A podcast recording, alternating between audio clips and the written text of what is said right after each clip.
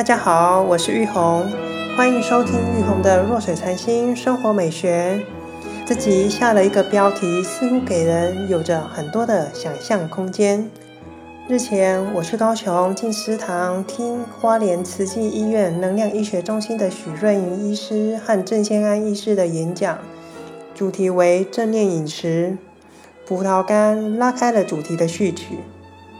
当下，许医师请我们取出一粒葡萄干，先去感受葡萄干的表面，有粗有细，有黏腻的感觉，有曲线也有凹凸面。放到嘴里时，边含着，此时感觉到有微微的甜味。用舌头舔葡萄干的表面时，在凹处有着甜味的聚集。味道也会在转动葡萄干时，移动一种说不上来的变化，在舌头的触觉上有种顺滑感。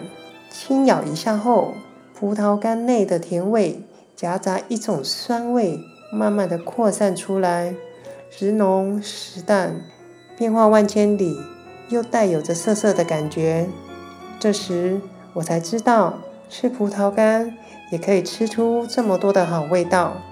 这是一种正念饮食的练习，让我们学习把大脑所认知的一切放掉，重新跟身体连接，让身体来说话。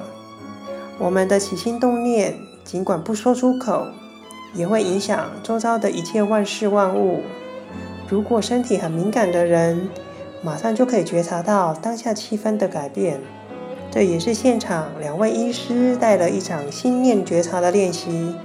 三位志愿者上台，背对着台下观众。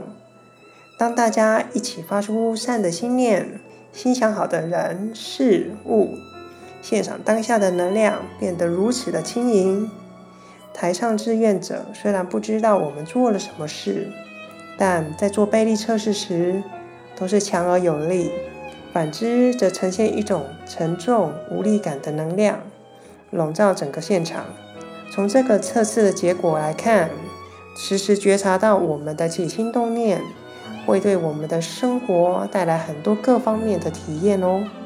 这场演讲还有很多的亮点和精彩问答，过些时日就可以在许医师的 YouTube 的频道看到喽。最后，非常感谢你们今天的收听，欢迎分享与留言，诚心邀请有兴趣的你们订阅我的频道。和我一起同游这趟自我探索的旅程，祝福你们一切平安喜乐。我们下集见。